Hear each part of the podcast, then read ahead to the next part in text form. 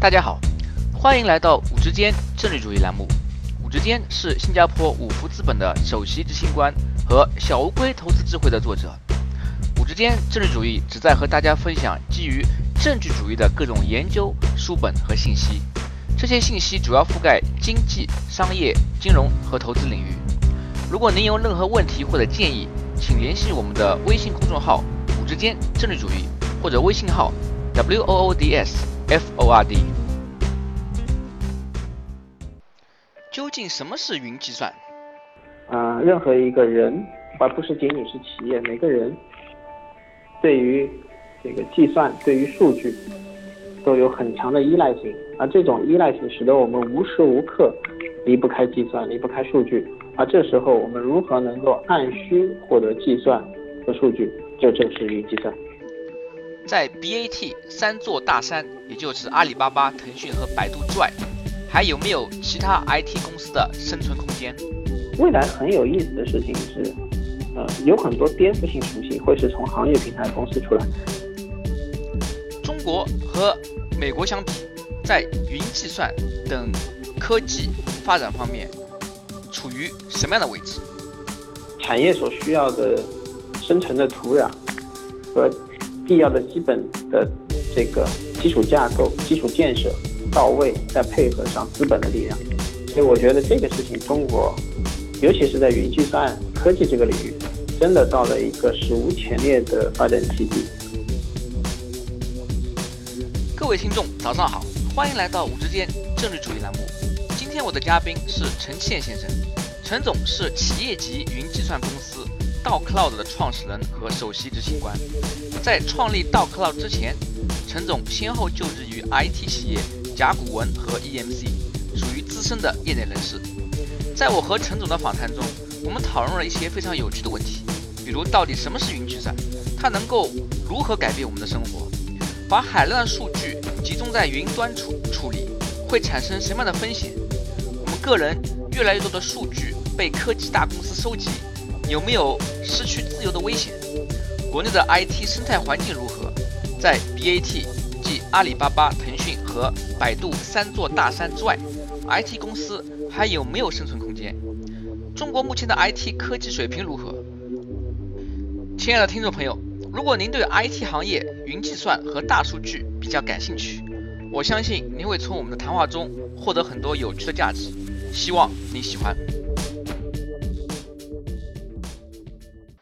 呃，您是云计算领域的业内专家。我们在媒体上经常看到各种关于云的报道和广告，比如说阿里云、腾讯云等等。云似乎是一个非常时髦的 IT 词汇，但是很多非 IT 背景出身的听众朋友未必对这个词有多深理解。那么在这里啊，您可否为我们的听众朋友们科普一下，用简单易懂的语言告诉我们什么是云，什么是云计算，云能够在什么地方为我们带来各种价值和变化？云计算背后，这个大的产业变革，是把我们讲，叫把计算的能力推送给了所有人。那么云计算这个东西的产生，或者说云计算这个东西为什么会影响到个体？其实伴随着很重要的一个另一个维度的事情发生了，就是我们今天讲的智能手机。啊，所以智能手机跟云计算其实的发展几乎在一个同一个呃时间周期里。那么这里面最关键的问题就是你怎么看智能手机？智能手机其实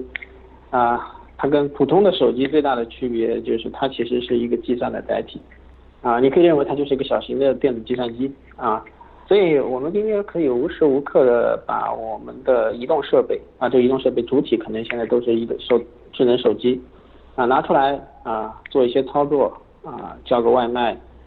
或者找一个附近的餐馆。啊，无论什么，这些都可以通过我们的手机完成。那这时候我们就会发现，我们在无时无刻都在消费计算。就计算这个东西，就突然间变成了一个，就跟你呼吸的氧气和你喝的水，和你每天需要摄入的卡路里一样，变成了你人在社会中生存和获得一定的安全感也好，或者一定的。这个舒适的体验的一个不可或缺的东西，所以你们突然间会发现，人在社会当中生存，的维度，除了这些我们以前太耳熟能详的空气、水、能源、食品，突然发现有一个特别虚拟的东西，叫做计算，也变成了每个人生活的必需品。好，那但是这样的话就带来一个问题，我们要获取计算，那计算怎么样能够像获得水和电一样这样方便？我们在远古时代获得水和电的方式其实是很传统的，对吧？啊，这个我们要喝水，我们要去找个水池打个井啊。那但是人类的文明的建设最终实现了什么呢？实现了这些生活必需品可以按需索取，随时获得。其实这是人类进步的一个最大的跨越。好，那计算这个东西，因为它是个新生事物，所以从一开始大家就想到，我们能不能一开始就把计算设计成一个按需获取，啊，这个随时可以获取的东西。所以，而而因为计算这个东西又是一个特别抽象的东西，它不像水啊、电啊，它毕竟还有一个很多物理载体。计算这个东西它是无无形的一种，就跟空气一样。好，那这样的话，大家就谈。谈到了一种概念，这个理念其实很早了，大概几十年前就有人提出，说人类的终极目标很有可能会有大量的这种算力，这个算力是靠机器完成的，而这种高完成算力的机器并不是存在于某个特定的设备或某个人身上，而是存在存在这存在一个空间里，所以这个概念最早就被定义为叫做云计算。啊，所以这就是云计算的所谓来龙去脉。所以从本质上一句话总结，云计算其实代表了一种我们在现在这样一个数字化世界呃的起的这这个元年吧。我们展望未来，我们会发现，呃，任何一个人，而不是仅仅是企业，每个人对于这个计算，对于数据。都有很强的依赖性，而这种依赖性使得我们无时无刻离不开计算，离不开数据。而这时候，我们如何能够按需获得计算和数据，就正是云计算。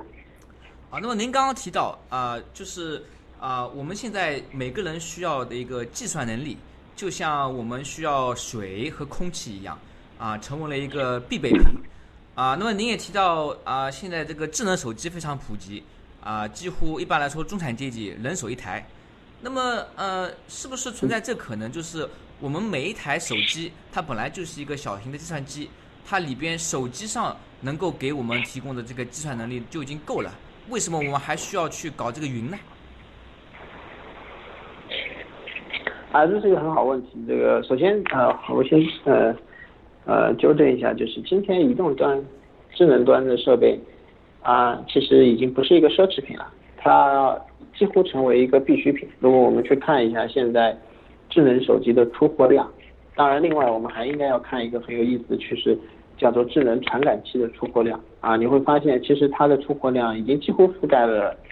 差不多地球上小一半的人口了。所以，嗯，所以其实移动智能端设备啊，它已经不是一个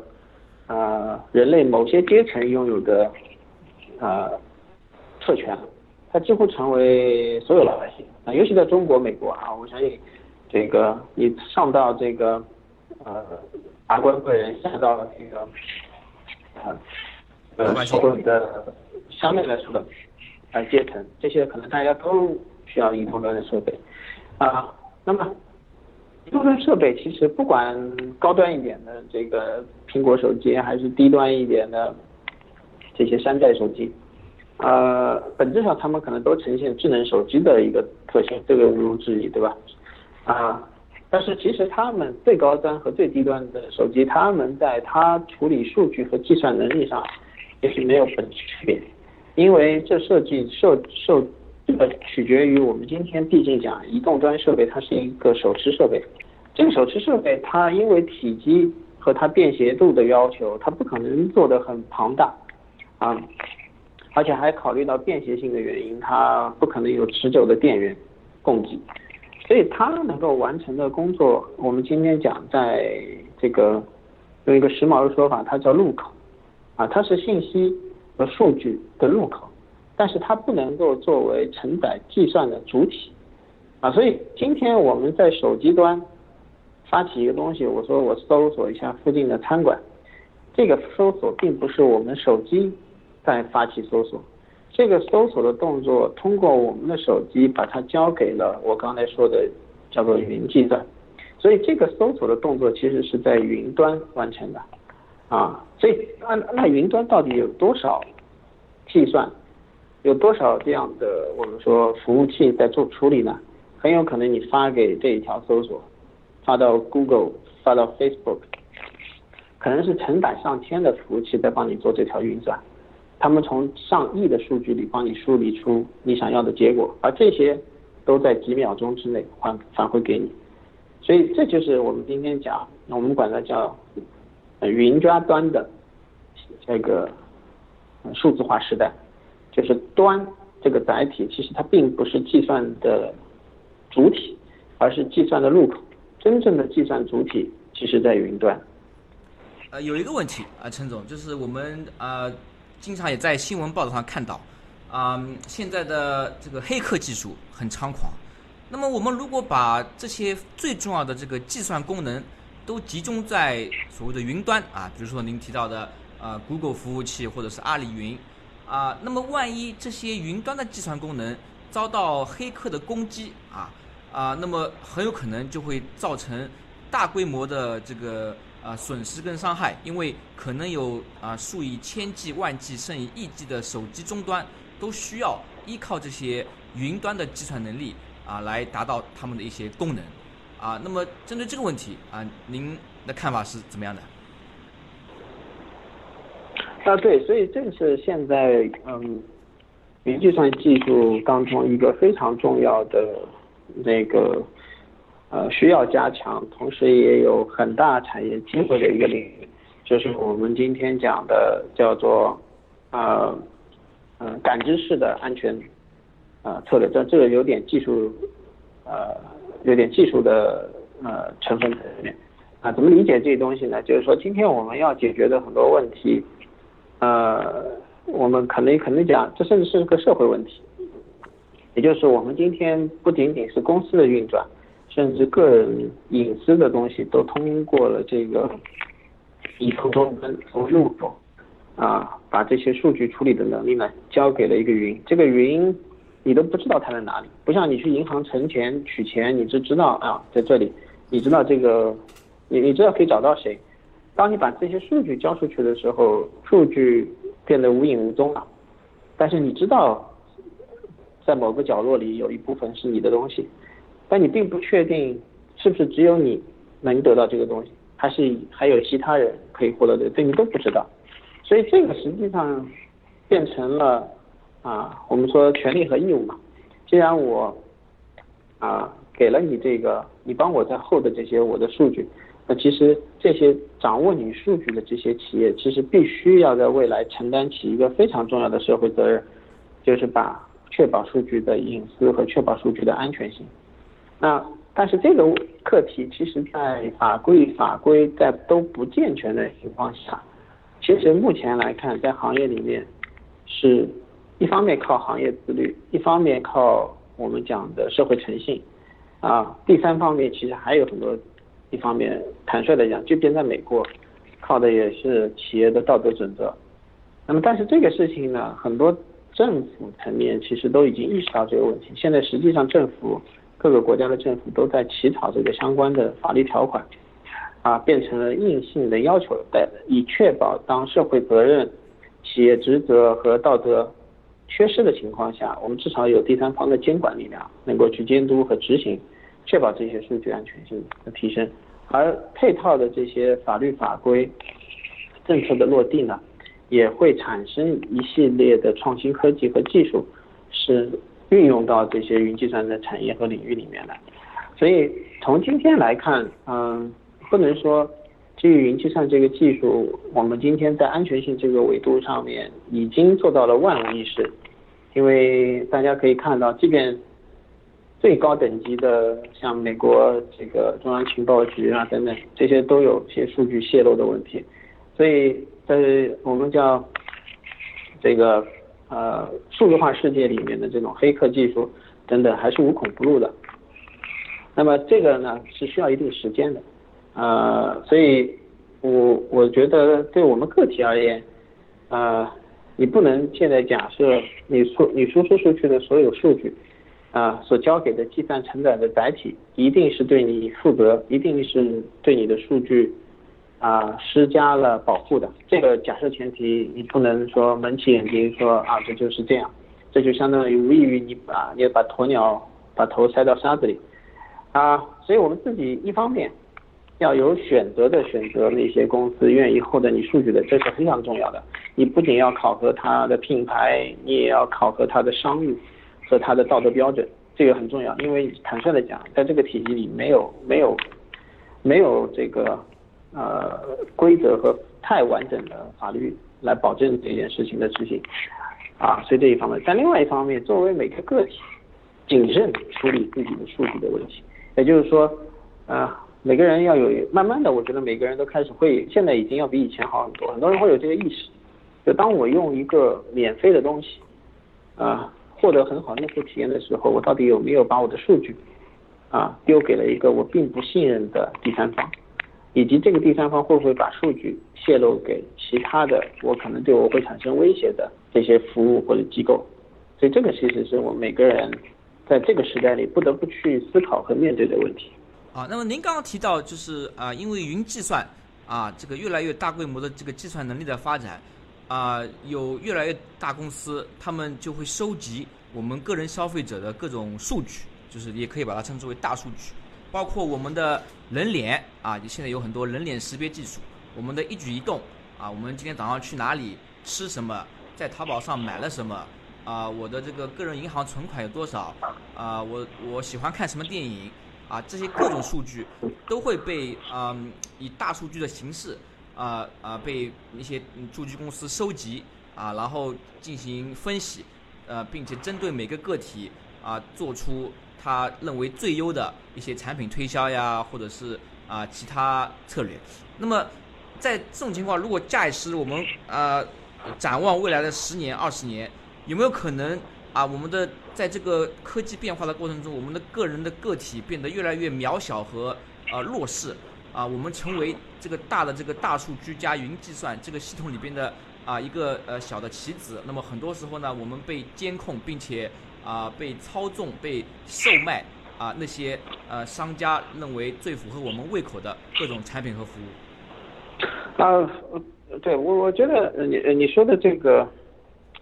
呃，不是不可能啊，甚至说，其实这几乎成了现在呃很多业态的呃这个我们说确定性，就是很多业态可能就是往的你说的这个方向去发展的，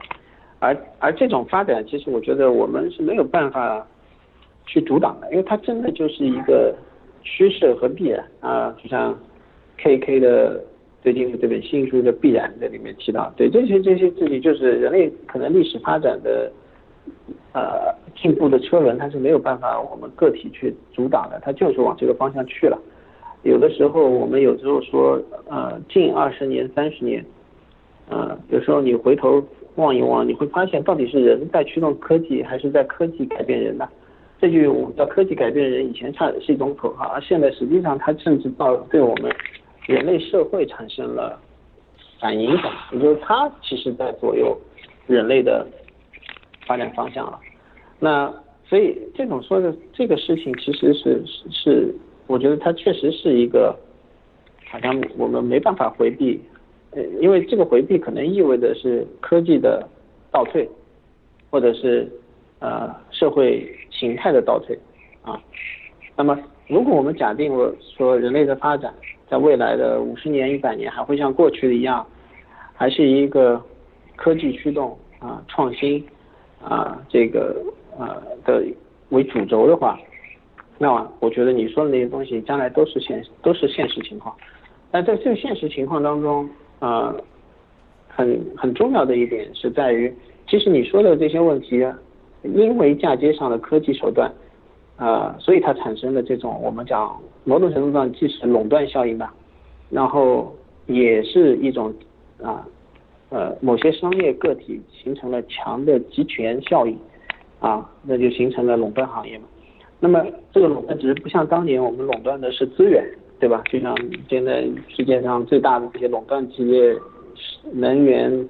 电信，将来会出现巨无霸的这种垄断企业，它是垄断的数据，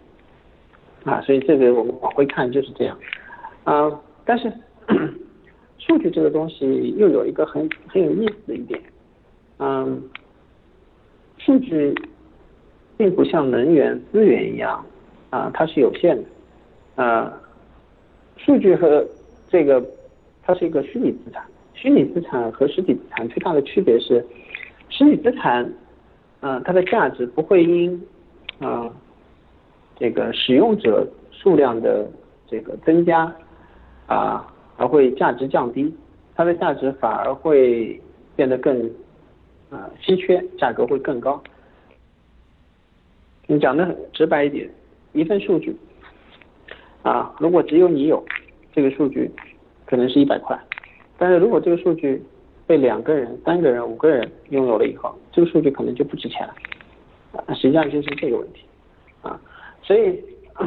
将来的这个商业形态确实会是争夺数据是一个呃主要的形态，但是在这个主要的形态里面，我们每个人的个体的生活。确实会越来越多的受到商业行为，这个商业行为很多是数据驱动，而而实在影响。但是我们换句话来说，我们整个人类社会本来不就是这样吗？我们今天所有人所做出的认为理智的判断，无论是个人行为、择业啊、教育、购买行为啊、这个娱乐体验。其实这些东西无时无刻的都是被一些啊我们说的商业化的东西在驱动，只是看不到那么无孔不入，它是一种更潜移默化的方式在影响你。而数字化手段接接上去以后，数字化手段对人的影响是无时不刻的，无孔不入啊！除了你在睡觉闭上双眼，否则你可能一直在被侵蚀，对吧？所以我觉得它跟人类社会的整体运转。方式没有变化，啊，人类就是这么运转，啊，只是数字化手段嫁接上以后，它的频次它在上，所以你会觉得啊，我现在是不是被控制了？其实我们从来就是被控制的，只是你以前的控制力度比较弱，现在的控制力度比较强而已。以前可能控制的真正能实现成实际意义上的控制，可能是掌握在。一些集权的体系里面或者垄断体系里，那未来可能会出现一些新的这种体系的集权或者是控制力，而这些集权和控制力的人，他们之所以能控制，是因为他拥有数据。啊，那您刚刚提到了这个集权控制啊，以及一些在数据层面的啊垄断行为啊，那么这就让我想到啊，在中国的 IT 界。啊，我们经常讲有 BAT 三座大山，啊，就是阿里巴巴、腾讯和百度，啊，那么当然这个行业变化也非常快，啊，在这三家大公司之后，啊，我们也有啊像京东啊这样的其他的这个 IT 企业，啊，那么您作为业内人士，啊，您是怎么理解这样一个啊国内 IT 界的生态环境？像阿里巴巴和腾讯这样的巨无霸公司啊，他们像章鱼一样把触角伸到各行各业。啊，在这种情况下，其他公司还有生存空间吗？呃，对，其实这个问题在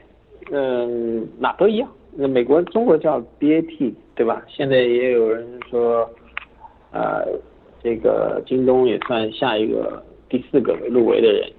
呃，但在美国还有叫我们管它叫 GS，啊，GS 是 Google、Amazon 和 Facebook。啊，其他就是都差不多，嗯，呃，因为大家其实已经事实意义上，这些公司我们管它叫 BAT、GF，都是大家公认的叫超级平台公司。啊，超级平台公司其实超级平台了什么呢？他们超级平台了一些很关键的业务的入口，数字化的入口，进而掌握了数据啊，所以所以有的是靠社交，有的是靠电商，有的是靠互动娱乐，对吧？有的是靠。嗯，搜索引擎等等，啊，所以这是他们之所以能成为超级平台的关键，嗯，但是，嗯，我我们至少站在我是我们作为一个云计算行业的从业人员来看，啊，我觉得超级平台公司的地位确实是很难去撼动的。也就是说，在这样一个体量里面，在我刚才说的那些垂直的维度里面，今天再有一个新新的力量想要去颠覆掉它，啊，很难，啊，确实很难。而且这些超级平台公司的成长，呃，他们自己太了解，啊，当时他们是怎么成长起来的，所以他们会记，他们会用系统性的手段和他们对垄断资源的掌握，呃，再配合上，再加上你想这些公司现在都是巨无霸的市值的公司，再加上资本，呃，这杠杆，所以，所以在超级平台公司的角逐的这个体系里面，他们。或或会用或良性，甚至会用或这个恶性的竞争去扼杀掉所有会对超级平台的根基产生威胁的可能性。所以啊，这两年好很多，前几年这个腾讯被大家诟病很多，对吧？说这个叫他所支出寸草不生，就是因为这个腾讯做很多这个 copycat 的事情啊。那这两年好了，因为腾讯。呃，发现这种模式还不如，甚至说，就是说它没有改变它的游戏规则，这个模式始终要存在，这个体系必须要这样运转，否则它的根基会受影响。只是它换了一种，它可能发现，哎，呃，可能效率更高，它用资本杠杆和规模公司，对吧？那就我们做存在了。对。呃，其实这两天你看这个网上暴露出来，这个这个单也不是硬的，大家搞的，这个任何一家的超级平台公司都这样。对啊，说 Facebook 这个有有一个有一个核心团队是吧？就是天天去看硅谷有什么好的创业的项目啊，这个跟 Facebook 相关的，然后我看明白了，然后 Facebook 就自己做一套，就是都是这样，所以所以嗯，所以这是超级平台之争啊！我这个除非有一个很创新的模式。并且它从夹缝中能够成长起来，啊，否则超级平台公司确实很难撼动。但是，呃，在整个这个发展过程当中，如果我们来看人类这个行业，这几个行业，啊，信息的搜索，就是以前我们说，呃，你要通过查电话簿黄页做的事情，啊，现在通过搜索引擎解决了。嗯，原来你去商店买东西，你现在通过电商解决了，呃。这些事情，嗯，是我们又说数字化手段最容易做的那部分。但这个人类世界还有太多太多太多的行业，其实它的数字化手段在还不还没来。那这些机会很多的机会是留给我们说另一拨人的。这个呢，我们现在在全球范围内大家都有一种共识，这个叫做行业平台公司。所以今天在嗯，美国已经显现出了好多这样的公司，他们叫行业平台公司。举个例子，就我们说 GE，GE 是一个很典型的，其实是个行业平台，它是一个传统制造业，但它在嫁快速的嫁接云计算和大数据的能力。今天与 GE 已经宣称自己不是一个制造业公司，他说它是一家互联网或者叫云计算或者叫软件公司。啊，那我们再来看，你你再看这个。呃，Tesla，其实它也不是一个汽车公制造业公司，它可能更多的愿景，它是个运输服务业公司，所以它也是一个行业平台公司，啊，所以未来很有意思的事情是，啊，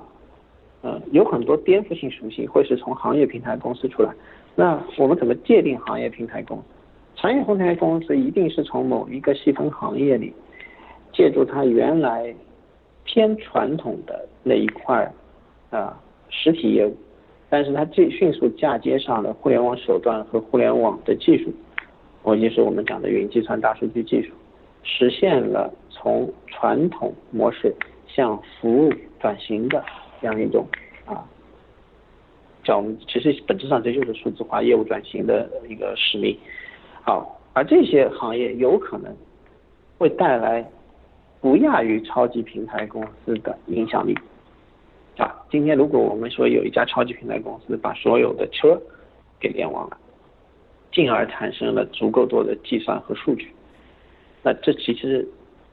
它的体量不亚于另外一个超级平台公司。所以这个很传在现实社会里面还有太多太多的东西还没有被数字化，而，一旦有它的数字化成为了一种可能，并且这个数字化的入口一定，因为接下来的部分就相当于改革深水区了，那部分它不像电商、黄页那么简单了。它有一定门槛了，它需要一些技术手段，甚至需要一定前期的固定资产的投入，这不是我们今天几个人在车库里就可以折腾出来的事儿了，啊，那这个时候，啊，这些行业平台公司的崛起，会成为一个很有意思的啊这个标志性事件。您刚刚提到就是类似于行业平台啊，或者嗯其他基于云计算公司，就有一个。嗯，前提是他们都需要收集海量的数据，啊，那么在您看来，目前我们如果对比中国和美国，啊，在云计算啊，还有呃所谓的这个盗客技术等等方面，啊，从科技开发实力来讲，啊，我们中国这个水平现在怎么样？整个这个形态实际上，因为呃科技嘛，其实。呃，真正一个好的科技技术要落地，还是要有伴随的这个产业和使和这个我们叫认可这个技术的生态。所以，确实中国进在一个很非常好的一个时代机遇。因为，嗯，因为今天数字化经济有一个很非非常非常重要的呃几个基本因素，中国跟美国其实可以平起平坐的。第一，人口，对吧？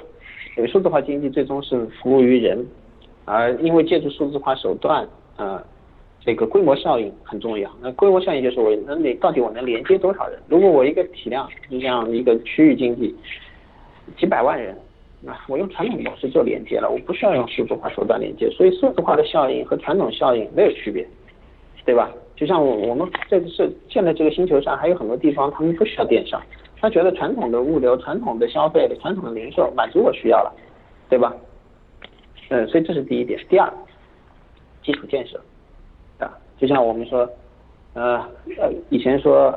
要致富先修路，对吧？那么在数字化时代也一样，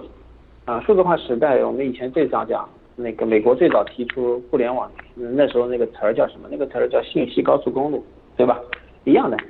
那中国在这件事情上是不遗余力的，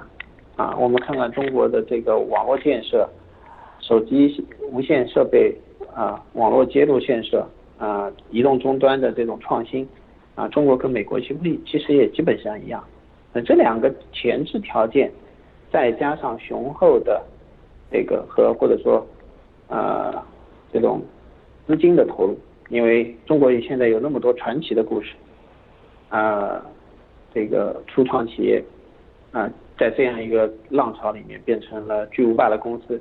所以也有很多资金愿意投到这个领域，所以那这个事情三个匹配就造就了中美其实在这个格局上挺对等的。那么而而这个过程当中又有一个很微妙的事情，这件事情其实也是一个历史机遇啊。其实这个机遇跟这件事儿，跟我们说遇到这件事儿，其实它在另外一个时空里发生的。这个时空呢叫做是一个科技革命的一个时空。这个可能很多听众啊，很多不在这个产业里人不一定了解到，我大概解释一下。啊，传统科技的演进方式，它其实相对来说是在一个密闭空间里面。我们通常比较习惯的科研的演进方式，我们最耳熟能详的就是高校科研院所啊，然后成果转换进了企业，企业可能还会有一些核心实验室。然后今天这个公司有一个秘方，那个公司有个秘方，然后假以时日，这些东西丢到市场上来做竞争。但是信息技术的科技发展啊，突然间独辟蹊径，走出了另外一条道路。这条道路叫做，就是在这其实在美国是最早一批最早做信息技术创新的这些啊，我们说顶尖的人。啊，这里面最顶尖的人，或者说我们说这个行业的那个教父，就是那个 Linux，就是我们今今天讲这个呃 Linux 操作系统之父啊，他开创了一种新的理念，其实他新开创了一种新的理念，叫做开放式的社群创新啊，这个事情在科技界产生了一个轰动性的效应，现在变成了主流，就是大家大家都认为科技的创新不应该密闭于实验室，不应该密闭于某一个公司，科技的创新应该是全人类共享的。所以这帮人是有我们讲有骑士主义精神，有足够的开放精神和格局的人，而这些格局的人恰恰又是这个领域里的啊金字塔顶端的人。啊，所以这是很神奇的事情，就是这些人可能很有可能未来追溯人类历史发展，这些人不亚于当年这个文艺复兴的这些人。啊，因为他们其实带给大家的不仅仅是一些杰作，比方说 Linux 系统。啊，不亚于米开朗基罗的这些艺术品，但更重要的是他们引领的一种精神变成了普世精神，而这个普世精神今天配合上前面我说的。这样一个市场的需要，所以技术突然间变了一个，变成了一个开放、无国界、无边界的东西。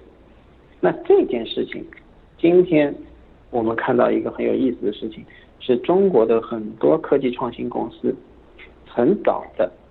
融入到了这样一种叫全球联动创新的主旋律去。以前我们的模式，我们是跟随，我们不看不懂人家在干什么，我们不知道 IBM 在干什么，Oracle 在干什么，我们只是看到人家把东西加工出来了，然后送到我们国家，然后我们把它用上，觉得挺好。今天不一样了，今天这些创新的原动力，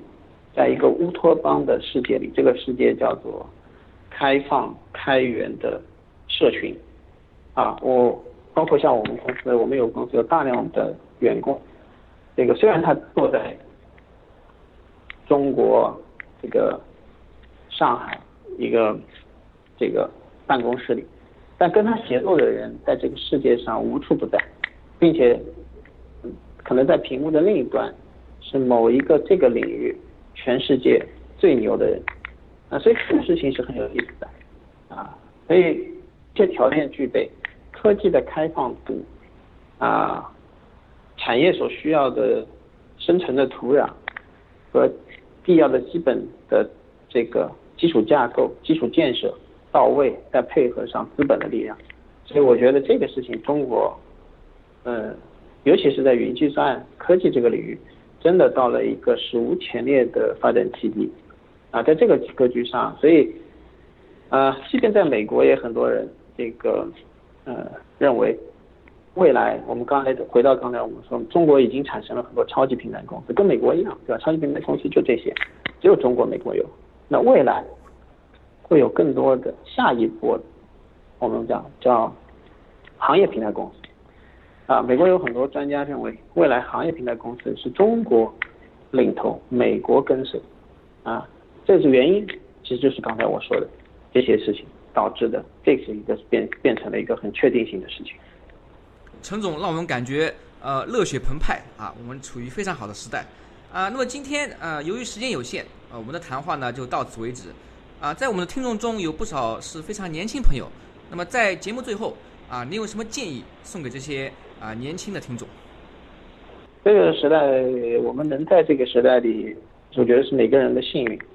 但是这个也是一个很痛苦的时代，因为我们很多这个的体系和认知在不断的打破。所以我觉得，如果对年轻一点的这个听众和朋友来讲，我觉得我我觉得大家真的要在现在这个阶段开始去学习和锻炼自己的开放性思维能力，要用一些非传统的方式去获取新的知识和学习的能力，这个非常非常关键啊啊！举个最简单的例子啊，今天在未来的世界里。人脑可能会变成信息的入口，但人脑未必变变成信息加工的主体。所以，我们原来训练一个人的能力，都是训练自己，就像我们说，人就像台电脑一样。我们原来所接受的整个教育体系，都是试图把每个人训练成一台更好用的电脑。但是，这个所有的逻辑是这个计算。是发生在你的脑袋里啊，所以我们今天讲过去的所有的教育，所有的这个社会体系都是比拼治理啊。但是如果试想未来啊，这个人类的人的大脑更多的变成了信息的输入，而计算其实发生在外。这就是像啊他的 CEO Elon Musk 说的，说未来是属于人脑加这个智能啊，而智脑可能会变成主体的情况下啊，我们需要做什么？我们需要学会自己，不仅学会训练自己的智力，也要学会训练和利用外部的智力。而这个外部智力并不是个人，而是计算与数据。所以这些东西是我们可能对我们传统意义上理解科技、理解个人成长都不一样的东西。这个是，所以我觉得我们需要去看，既往看未来的人类社会是什么样的，然后再做好准备。调整自己的坐姿，去迎接这个非常跌宕起伏，但同时也是啊很有意思的人类的新的下一个纪元。谢谢收听五之间政治主义频道。如果您有任何问题或者建议，请联系我们的微信公众号“五之间政治主义”或者我们的微信号 “w o o d s f o r d”。祝您有美好的一天。